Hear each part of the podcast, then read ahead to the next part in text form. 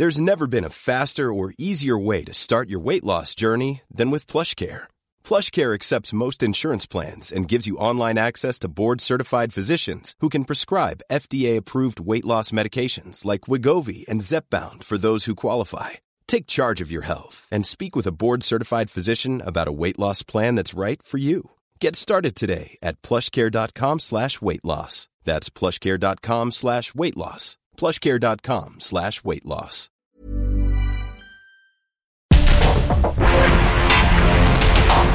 Porque el mundo actual no se entendería sin la economía, las finanzas y los negocios. Acompaña a Mario Maldonado, el columnista de negocios más joven y objetivo del periodismo financiero en su programa. Bitácora de negocios. ¿Qué tal? ¿Cómo están? Muy buenos días. Bienvenidos a Bitácora de negocios. Yo soy Mario Maldonado y me da mucho gusto saludarlos en este lunes 29 de enero del 2023. Estamos transmitiendo en vivo aquí en la cabina del Heraldo Radio. Muchas gracias por acompañarnos, como siempre, desde tempranito que comenzamos la barra informativa de esta estación en punto de las 6 de la mañana. Gracias eh, de verdad por sus comentarios, por acompañarnos en vivo o a quienes escuchan el podcast también de Bitácora de Negocios a cualquier hora del día. A todos y a todas, muchísimas, muchísimas gracias. A quienes nos escuchan aquí en la Ciudad de México por la 98.5 de FM o en el, el resto de la República Mexicana, en Guadalajara por la 100.3, en Monterrey, Nuevo León por la 99.7 y en el resto del país a través de las estaciones hermanas del Heraldo Radio, en cualquier parte del mundo en la radio por internet también. Muchas gracias por escucharnos, por enviarnos sus mensajes. Y vamos a entrarle ahora sí a los temas, a la información. Vamos a hablar con Roberto Aguilar, lo más importante que sucede en las bolsas y en los mercados financieros. Mercados laterales atentos a resultados corporativos y señales de la Fed y mayor tensión geopolítica ordenan liquidación del gigante inmobiliario Evergrande. En China se encienden alertas por este impacto y crisis del Mar Rojo profundiza retrasos de cadenas globales de abasto. Vamos a entrarle a esos temas con Roberto Aguilar. Vamos a platicar también con Luis Miguel Martínez Ansúrez, como todos los lunes, cada 15 días. Vamos a hablar del foro de Davos que es un encuentro hacia el combate a la desigualdad mundial, la construcción de un México más incluyente. Pues que dejó este foro de Davos interesante eh, por la participación como pues prácticamente todos los años, salvo el año que estuvo en pausa por la pandemia, pero interesante lo que dicen los mandatarios eh, internacionales y los líderes, ¿eh? líderes globales en todos los ámbitos de la economía, de la política, de la ciencia, la tecnología. Vamos a, anduvieron por allá, por cierto, algunos gobernadores de México y también, eh, pues, eh, no, como solían ir las delegaciones de México antes, ¿no? Sobre todo con el gobierno de Peña Nieto, pero sí varios estados de por lo menos tres estados ya mandaron gobernadores. O sus gobernadores decidieron ir, ¿eh? porque, a ver, mire, Durazo, imagínese, tiene un desastre completamente en, Sonora, en su estado. El exsecretario de Seguridad, que ya el chiste se cuenta solo, aunque no debería ser chiste por la gravedad y lo delicado de la violencia y la inseguridad. Pero bueno, si tenemos ese secretario federal y tiene su estado hecho un desastre como nunca Sonora, pues ya sabemos por qué no funcionó la estrategia federal, ¿no? Pero bueno, él andaba en Davos, imagínese, dándose la vida. Ese es Alfonso Durazo, ¿eh? Ese es el morenista, muy morenista. Ahora resultó muy morenista Alfonso Durazo. Son de estos que les gusta nada más el poder por el poder. Pero bueno, ya, es lunes, es lunes y vamos a empezar tranquilitos y con más información. Vamos a hablar también con Mónica Lugo, ex negociadora del TEMEC, sobre la, la revisión eh, que vendrá en el 2026 del TEMEC. Todavía falta mucho, pero eh, es importante por lo que dijo el fin de semana Joe Biden en un discurso en Carolina del Norte con respecto a cerrar la frontera cuando haya emergencias. Es una ley que se ha estado eh, negociando, cabildeando en el Congreso de Estados Unidos eh, entre republicanos, demócratas pero bueno, ya Donald Trump también dijo que no, que él no está de acuerdo con eso, porque él quiere hacer su propia reforma y quiere el ser él sea que el que sea el que cierre la frontera, que no sea Joe Biden, que no le quiera ganar ese discurso anti-inmigrante, anti, eh, anti-inmigración de Donald Trump. Pero bueno, todo esto cobra mucho sentido porque México, imagínense, le exportó a Estados Unidos 600 mil millones de dólares el año pasado, un récord histórico. Eh, eh, y bueno, pues imagínense esta relación comercial tan estrecha con Estados Unidos.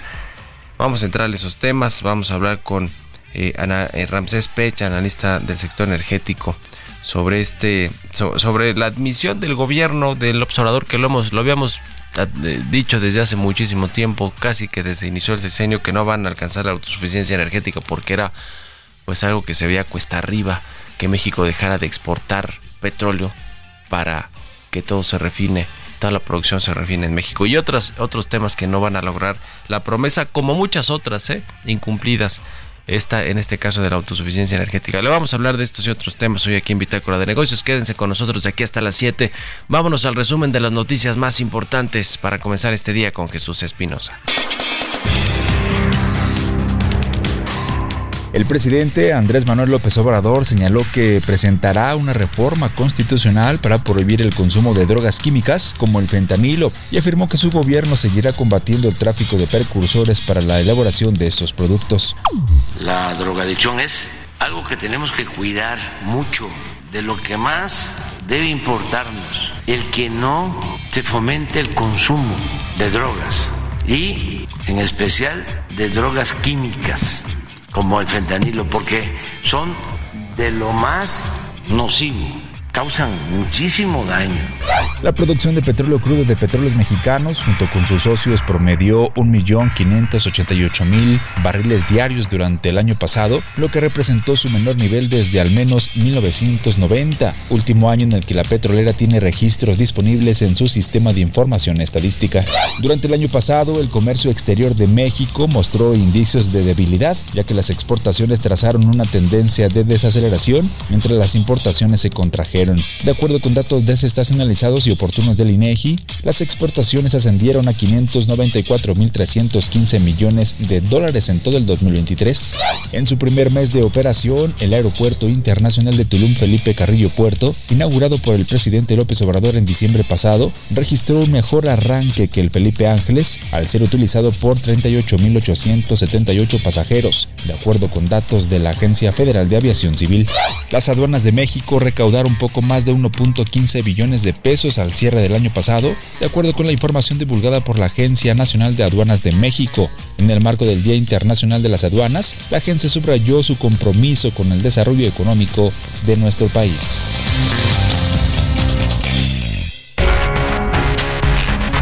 El editorial.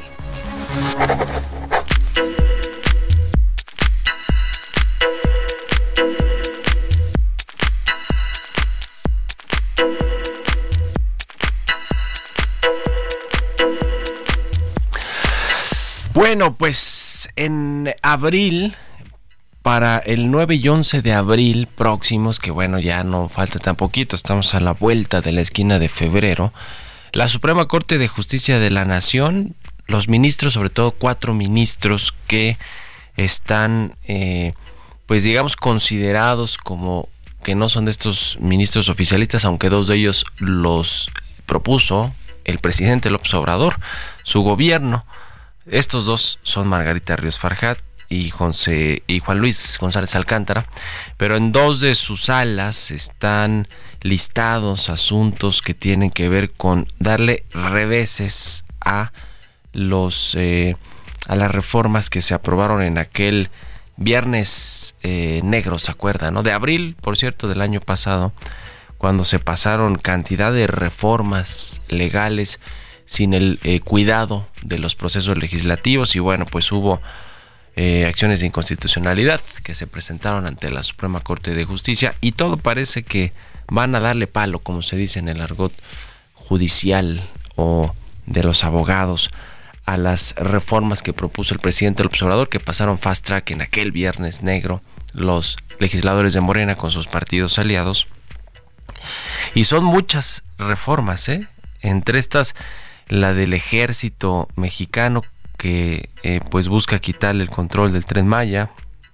Está el tema de Mexicana de Aviación Militar, el control del ejército sobre los aeropuertos, están leyes que, que la ley minera, las leyes del servicio ferroviario, vías generales de comunicación, leyes para el control de los precursores químicos, lo del fentanilo, leyes para los, eh, la ley del liste, para eh, los bienes nacionales, en fin, una cantidad de reformas que se pasaron, pues parece que sin el cuidado legislativo y que van a darles palo en abril, imagínense cómo se van a poner las cosas, también con las ministras que sí son, eh, digamos, no sé si decir oficialistas, pero cercanas al gobierno en turno, como Yasmín Esquivel, como Loreto Ortiz, y la más reciente que llegó a, este, a esta Suprema Corte de Justicia, Lenia Batres. Se anticipan airadas discusiones y sobre todo bloques entre oficialistas y no oficialistas, entre comillas. Eh, en, la Suprema Corte de Justicia de la Nación. Y bueno, pues estaremos también, eh, eso les ha, están listados estos asuntos para abril, el 9 y 11 de abril y estaremos también cerca de la elección eh, federal eh, del, del 2 de junio. Así que van a sacar chispas todos estos asuntos. ¿Ustedes qué opinan? Escriban en mi cuenta de X arroba Marimal y en la cuenta arroba Heraldo de México. Mario Maldonado en Bitácora de Negocios.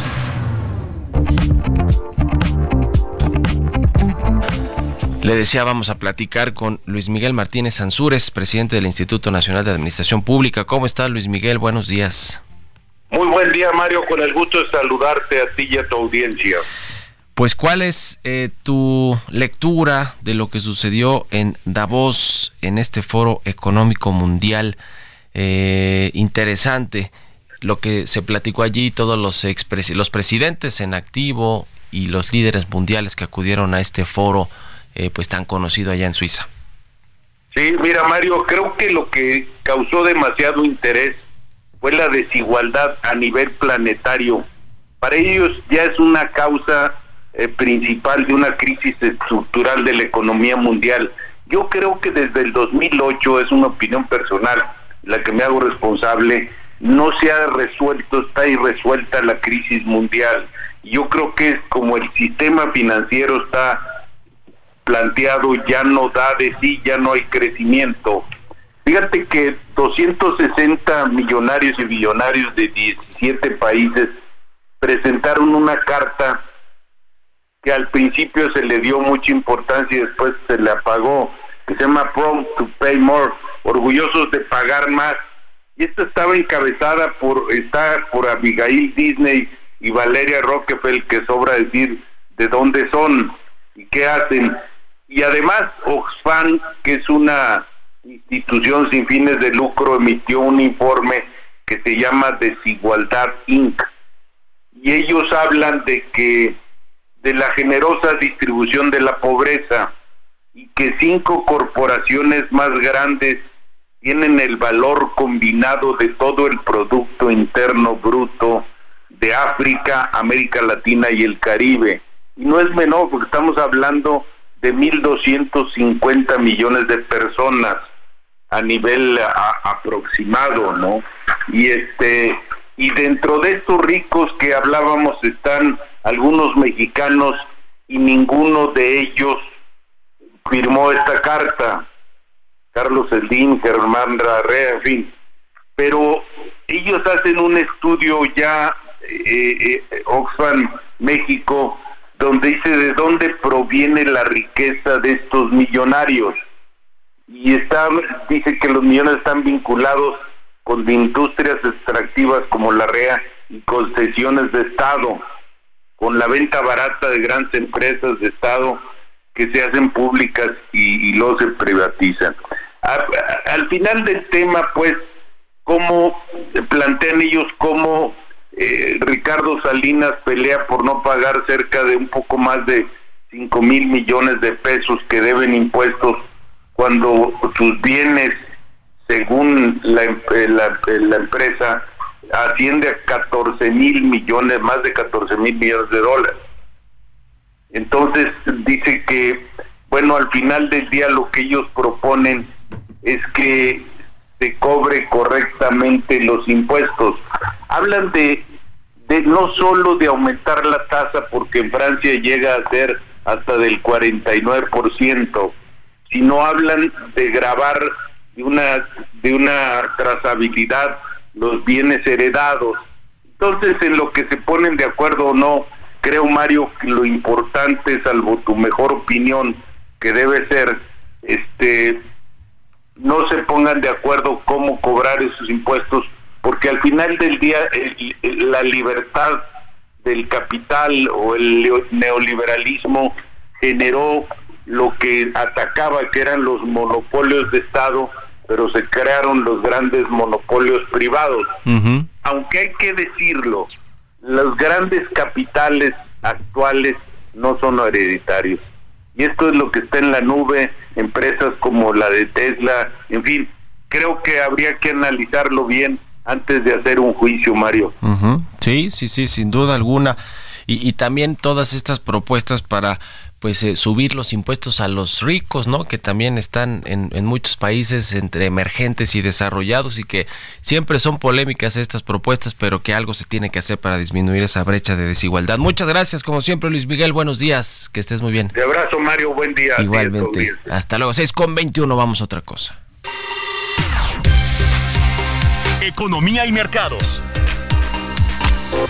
Roberto Aguilar ya está aquí en la cabina del Heraldo Radio. Mi querido Robert, buenos días. ¿Qué tal Mario? Me da mucho gusto saludarte a ti y a todos nuestros amigos. Fíjate que las acciones tocaban máximos desde enero de 2022 y el rendimiento de los bonos de Estados Unidos caía al comienzo de una semana repleta de reportes empresariales, eh, datos de inflación de Europa, reuniones de la Reserva Federal y el Banco de Inglaterra y las cifras de empleo en Estados Unidos al cierre de la semana. Los futuros de las acciones estadounidenses eh, operaban estables, sugiriendo que no habrá una alteración inmediata de los máximos históricos del Standard Poor's 500 de la semana pasada, impulsadas por datos que muestran que el crecimiento económico se mantiene mientras la inflación sigue desacelerándose, lo que le permitiría a la Reserva Federal comenzar a recortar justamente las tasas de interés. También te comento que los precios del petróleo caían debido a que el debilitado sector inmobiliario chino sufrió otro golpe, mientras que un ataque de, con drones contra las fuerzas estadounidenses en Jordania aumentaba la preocupación por la interrupción del suministro en el Medio Oriente. Y es que fíjate que un tribunal de Hong Kong ordenó la liquidación del gigante inmobiliario eh, chino Evergrande Group que en una señal de la profundización de la crisis en el sector inmobiliario de China, golpeando la confianza sobre la demanda de crudo ante el mayor, que es el eh, mayor importador del petróleo del mundo. Y es que fíjate que también, Mario, el tema es que estas repercusiones que pueda tener justamente el tema inmobiliario en la economía de China, que la semana pasada pues anunció algunos planes justamente para apoyar al mercado bursátil y también a su economía, pero bueno, pues al final del día no hubo ninguna situación eh, que pudiera como eh, aislar este peligro, este, este riesgo por parte del sector inmobiliario. Rápidamente también te comento que las acciones de Bayer cayeron hasta 6% después de que la empresa alemana fue condenada a pagar 2.250 millones de dólares por daños y perjuicios, la cantidad más alta hasta ahora en su litigio en curso vinculado a un supuesto efecto cancerígeno de su herbicida Roundup. Así es que bueno, también así es como comienza justamente la semana en Europa con los temas eh, corporativos. También te comento que el tipo de cambio, Mario, está cotizando en estos momentos en 17.15. Eh, más temprano tocó un 17.18 y así comienza la semana con una depreciación de 1.1% el tipo de cambio. Buenísimo, muchas gracias mi querido Robert. Nos vemos a ratito en la televisión. Gracias Mario, muy buenos días. Roberto Aguilar, síganlo en sus redes sociales, en su cuenta de X, Roberto AH. En la mía estoy también en arroba Mario Mal. Aquí recibimos todos sus comentarios. Escríbanos y vámonos a la pausa, ya volvemos. En un momento continuamos con la información más relevante del mundo financiero en Bitácora de Negocios con Mario Maldonado. Regresamos.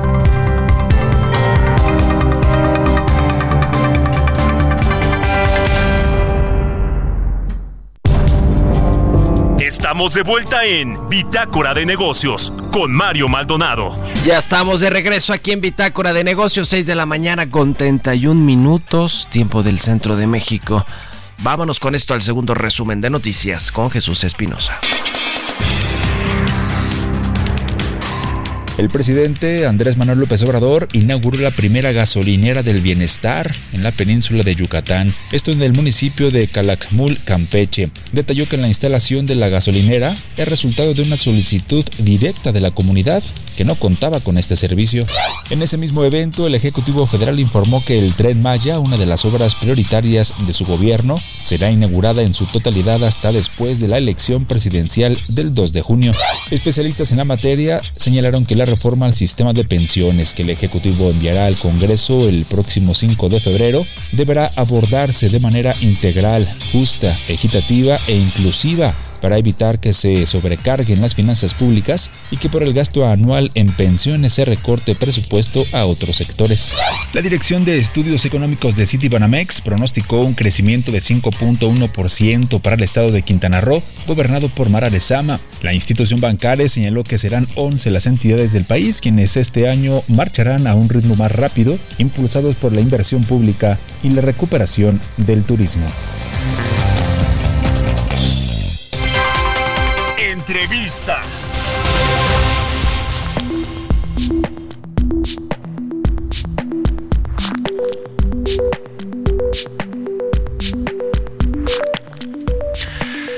Y bien, le platicaba sobre esta reunión que hubo eh, de funcionarios de México, de México, Estados Unidos y Canadá, donde se fijaron prioridades para la primera revisión que será del TEMEC, el Tratado Comercial México-Estados Unidos-Canadá, que será en el 2026, pero ya hay eh, prioridades, objetivos en este año con miras a lo que va a revisarse en el 26, por lo menos eso dijeron los representantes de los tres gobiernos, la asesora.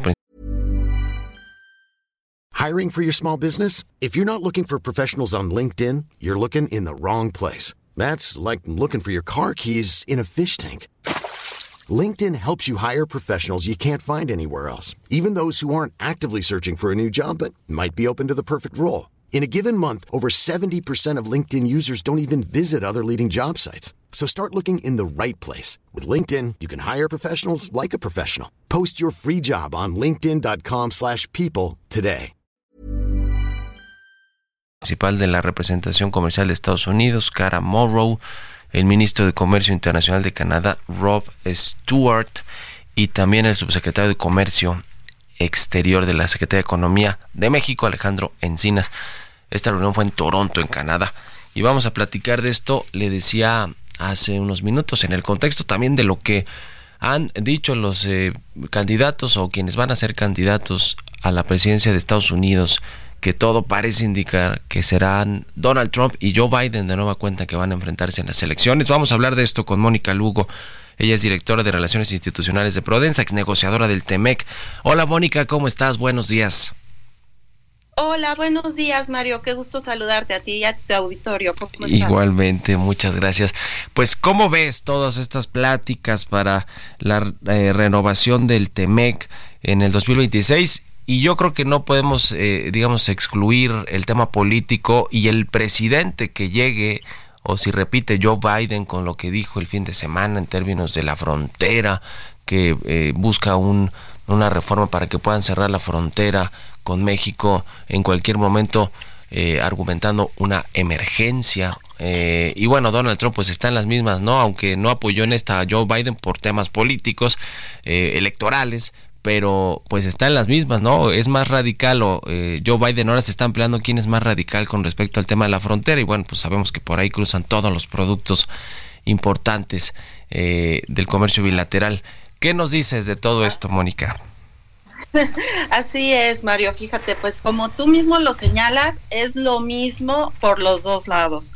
Eh, uno un poco más moderado que otro, uno con un poco más de sutileza que otro, pero efectivamente al ser un año electoral, el tema de la frontera, el tema migratorio va a ser el tema principal y de discusión en los debates en Estados Unidos. Y como bien señalas, pues este va a ser un término, este va a ser un tema que está justo en el centro de, de, los dos candidatos. Entonces, uno, bueno, ya lo hemos visto también cómo lo ha abarcado Donald Trump, ¿no? Lo hemos vivido. Él de plano sí ha cerrado la, la frontera, amenaza a México con poner aranceles en todos los productos y lo hace de una manera mucho más frontal y directa. Eh, seguramente va a decir que va a hacer lo mismo, ¿no?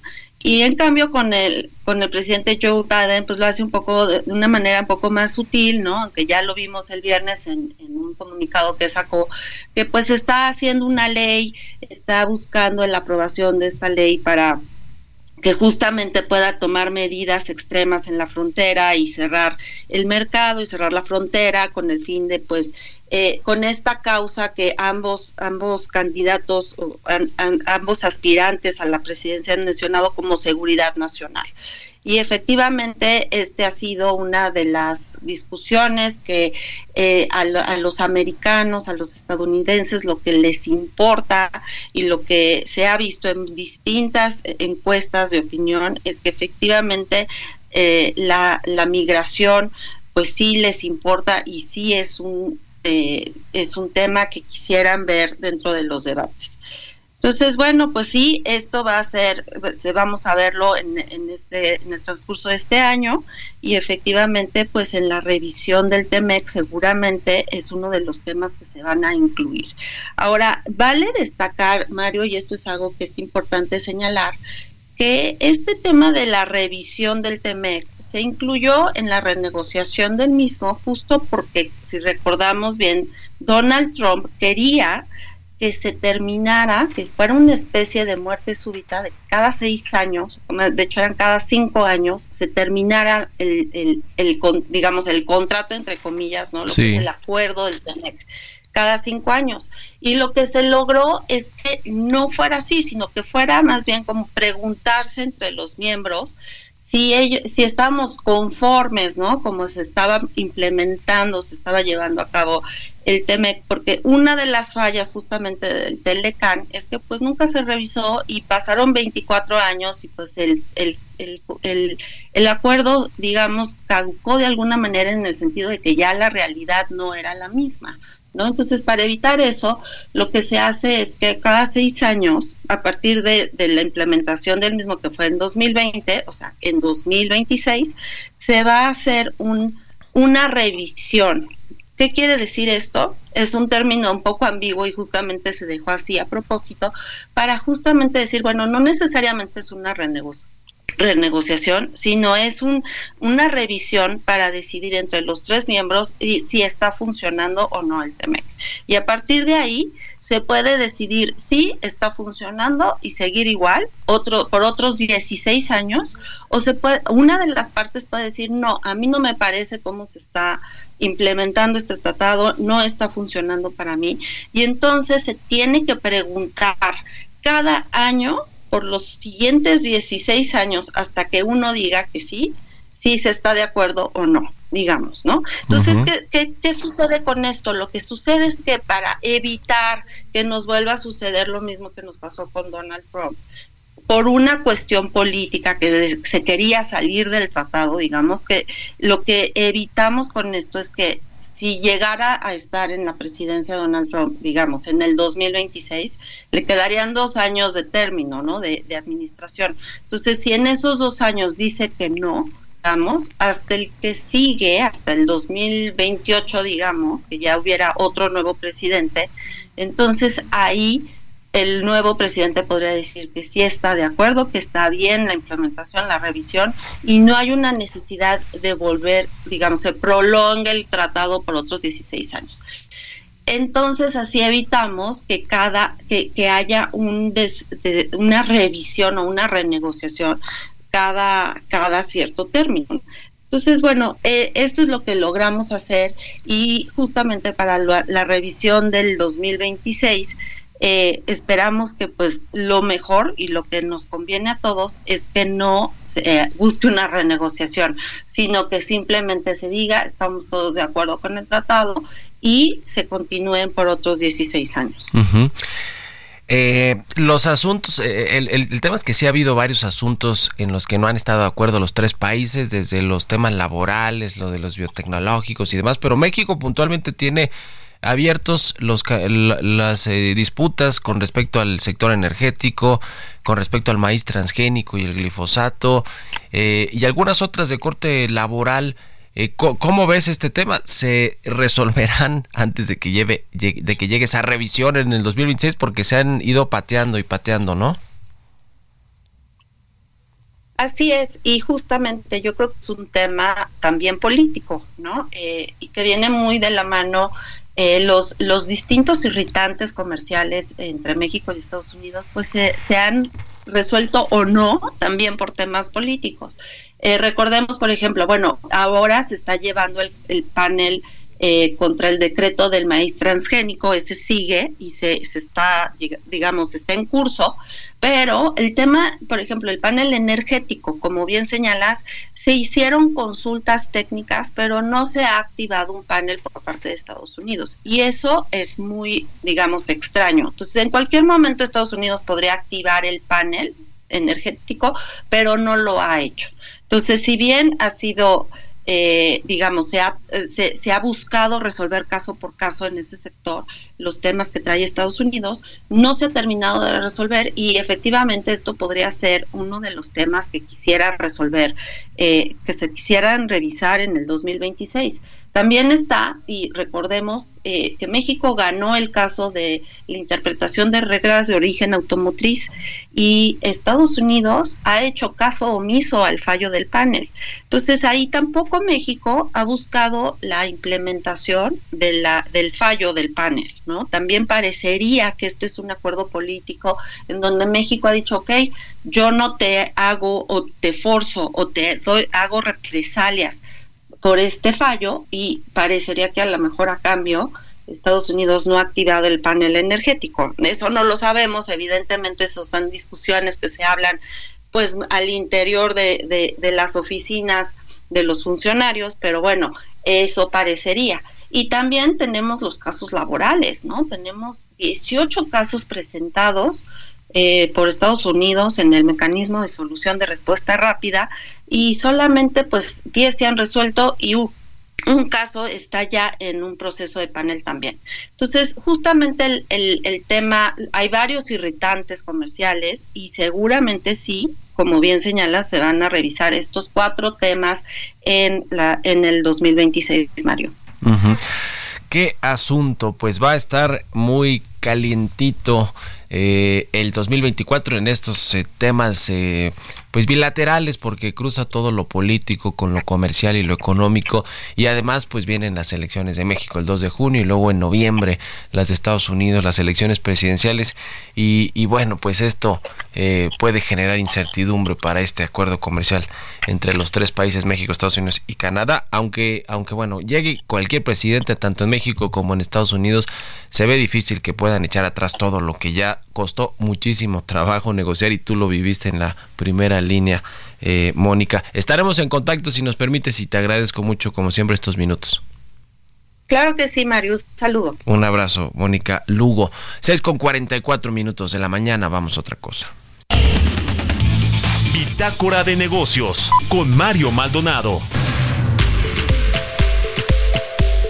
Y bueno, hemos platicado aquí sobre la Agencia Nacional de Aduanas de México, que ahora mismo, por un amparo ahí de un contribuyente, se habla de que eh, si se podría echar atrás la legalidad con la que se creó este nuevo órgano desconcentrado de Hacienda. No parece que vaya a ser así.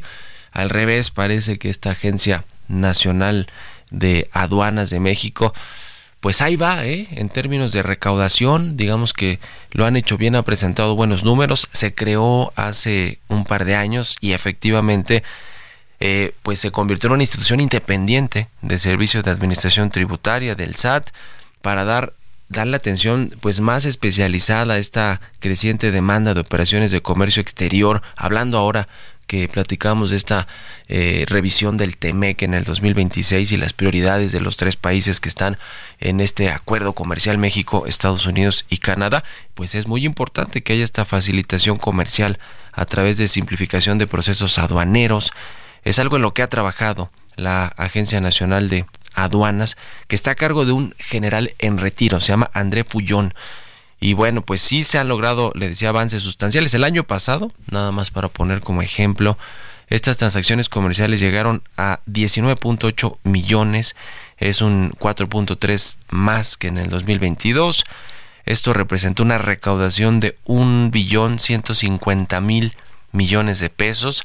Eh, y eh, pues eh, esto es importantísimo, todo el ingreso que se genera en las aduanas del país para financiar el gasto público, el presupuesto, para el pago de los de los impuestos. Esto esto pues se ha, visto, se ha visto beneficiado también por el nearshoring, estas tendencias de inversiones extranjeras en México y que generan comercio internacional le han dado mayor dinamismo a las aduanas del país y por supuesto le han eh, puesto también a la Agencia Nacional de Aduanas pues más trabajo pero por eso se requiere eh, una, un organismo especializado eh, para atender todos estos asuntos. Además pues están ahí muy en contacto en la NAM con la iniciativa privada con el Consejo Coordinador Empresarial con la Canacar con la AMIA eh, la, eh, organización que incluye o agrupa a los industriales de los automóviles, a las automotrices, eh, a las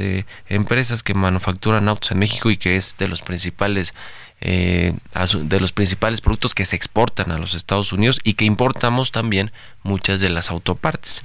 Así que bueno, pues ahí está a dos años de la creación de esta Agencia Nacional de Aduanas de México que le decía encabeza el general en retiro André Fullón.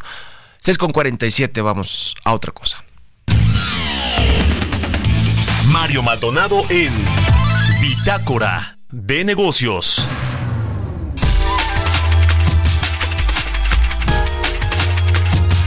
Y bueno, pues faltan unos meses, eh, ¿qué son meses? Son seis meses para que acabe el, el sexenio del presidente López Obrador. En septiembre, es su último mes con una nueva legislatura ya eh, que va a instalarse a partir de septiembre en una nueva Cámara de Diputados, un nuevo Senado de las elecciones que salgan elegidos los legisladores y legisladoras de las elecciones del 2 de junio. Y pues a seis meses de que acabe el sexenio, una promesa que ya admitió el presidente López Obrador que no va a cumplirse es, eh, entre otras, eh, como la de resolver lo de Ayotzinapa, resolver lo de pasta de conchos, digamos, eh, asuntos algunos pues ya muy lejanos, ¿no? Eh, el mismo caso Colosio, que ya un juez le dio, por cierto, un revés a la Fiscalía General de la República. Bueno, eh, entre varias promesas que no van a cumplirse está la autosuficiencia energética. de, le decía que, pues básicamente lo que quería el gobierno era dejar de exportar petróleo y que todo lo que se produce en México se refine aquí con la refinería de Dos Bocas, con las seis que con las seis que ya estaban operando antes de Dos Bocas pero bueno, pues esto era prácticamente imposible y un balazo en el pie para las finanzas públicas, para el gobierno federal, porque obtiene todavía eh, más de 10% de su gasto público, de su presupuesto de la venta de petróleo. Vamos a platicar de todo esto con Ramsés Peche, él es analista del sector energético. Ramsés, ¿cómo estás? Buenos días. Buenos días, Mario. ¿Cómo estás? Te mando un saludo. Igualmente. ¿Cómo ves eh, todo el tema de la autosuficiencia energética? ¿A, qué se refería en particular el presidente López Obrador cuando hablaba de esta autosuficiencia que sabemos y que se ha admitido desde el gobierno que no se va a poder cumplir? Bueno, qué bueno que comentas esto porque, a ver, la soberanía energética en México no existe, primero. ¿Por qué? Primero, dependemos gran parte del gas natural que proviene de Estados Unidos y recordemos que importamos gran parte para la generación de la electricidad y la industria. Y esta dependencia va a estar cuando menos unas 8 o 10 décadas en función de la producción que tenemos aquí en México del gas natural. Segundo, la semana pasada en el diario oficial de la Federación salió el análisis y el balance de la transición energética sobre el sector eléctrico, sobre los combustibles, y ahí determina que nosotros no tenemos una soberanía. Es decir, dependemos mucho de las importaciones que tenemos hoy en día ante la falta de inversiones que se tienen que realizar en el sector energético, sobre todo en la parte de los combustibles. Y esto que tú comentas de los combustibles es correcto, derivado de, las seis refinerías, aunque hagan la modernización de dos, como comentó el presidente, es muy complicado que todas puedan llegar a más del 80% y estén trabajando más o menos más de 300 días a esta utilización. Y lo otro, hay que dejarle algo claro al público. La refinería de Deer Park hoy en día de acuerdo a datos públicos, solo está enviando entre 30 y 40 mil barriles de la producción total y gran parte se está quedando en el mercado de Estados Unidos. Entonces, para ser eh, soberanos en el gas natural, pues ya sabemos que de 8 a 10 décadas no lo vamos a hacer. En cuanto a los combustibles, se tendría que tener las seis refinerías que hoy en día están operando en nuestro país, tener una utilización por arriba del 80%. Todo el combustible de Deer Park tendría que ser enviado a México. Y por último, la refinería Olmeca, que supuestamente va a iniciar en los próximos meses al 100%, que creo que no va a ser posible esto, debería estar operando, pero ya al 100% para el año 2025. Entonces, es complicado decir esto si ya lo dijeron en el diario oficial, que estamos muy atrasados y la transición energética no solo en la generación de combustible, generación de electricidad con energías limpias, sino que en el sector de dejar a los combustibles fósiles en un momento dado. Entonces, hoy la transición energética en México está atrasada entre uno a dos décadas y como vamos posiblemente podamos estar atrasados ya para el año 2040 entre cuatro hasta cinco décadas porque en ese informe que se presentó la semana pasada dice que las energías renovables solo van a estar en un 50% de lo total de la generación de la electricidad. Entonces, pregúnteme, preguntémonos hoy si hay un crecimiento de energía eléctrica de demanda entre 3 al 5%, hoy que van a llegar más empresas en el nearshore y van a necesitar mayor electricidad, muy complicado que toda la inversión la haga la parte pública. Es todo un tema este de la autosuficiencia energética o de la soberanía energética. Ahora platicábamos del TEMEC y de eh, este eh, renegociación o renovación que vendrá en el 2026 y que ya se están eh, pues fijando objetivos para esa fecha fatal. y no se ha resuelto el tema del sector energético con Estados Unidos, de las políticas, de materia eléctrica sobre todo.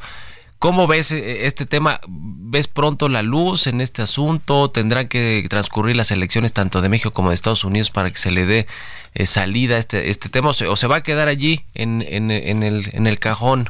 ¿Cómo ves, Ramses? Bueno, yo creo que hay un gran inconveniente porque, a ver, México exporta demasiados productos hacia Estados Unidos. El presidente Biden pues, ya dijo que cuando existan más de 5 mil eh, personas que están tratando Estados Unidos puede cerrar la frontera. Y ya Estados Unidos está endureciendo tanto sus políticas de, cuestiones energéticas, en cuestiones de migración, y hoy con el problema que tenemos en el Mar Rojo del incremento de los costos de las embarcaciones, creo que Estados Unidos va a tener que estar revisando el TEMEC en el sentido si realmente va a ser un buen socio comercial. Y si en México llega la cantidad de nearshoring, dependerá mucho sobre todo de quién va a aportar la energía a todas estas eh, manufacturas que van a venir a nuestro país, que van a producir ciertos productos y mercancías que requiere el mercado de Estados Unidos, o van a ser simplemente algunas empresas que van a instalar, al no ver el posicionamiento o tener una política pública adecuada, bueno, van, van, a decidir migrar a otros lados de América Latina, que hoy América Latina está ávido de tener ciertas empresas para incrementar sobre todo su economía. Lo estamos viendo en Argentina, independientemente de todas las políticas que pueden ser radicales o no, pero todo el mundo se está moviendo hoy en día ante las cuestiones económicas que vienen y sobre todo la geopolítica que hoy día tenemos. Y te comento esto, Mario, porque el viernes pasado ya subió el precio del Brent por arriba de los 80 dólares, que era la, cuestión psicológica de romper la barrera de los 80 dólares, ahorita está en 82, 83, y todo esto va a incrementar la inflación y creo que en México estamos perdiendo el foco y nos estamos dedicando más a un poquito a, la política, pero ahí viene otra vez la inflación, y esta inflación va a ser más complicada por todos los problemas que se tienen en, en, tanto el incremento de las embarcaciones, el costo que se tiene para mover las mercancías. Muy bien, pues ya veremos además eh, qué directores o directoras llegan a Pemex y a la CFE el próximo gobierno. Gracias Ramsés, un abrazo y buenos días.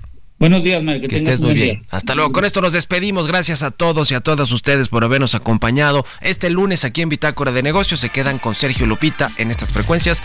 Nosotros nos vamos a la televisión, al canal 8 de la televisión abierta, las noticias de la mañana y nos escuchamos aquí mañana tempranito a las 6. Muy buenos días. Esto fue Bitácora de Negocios con Mario Maldonado.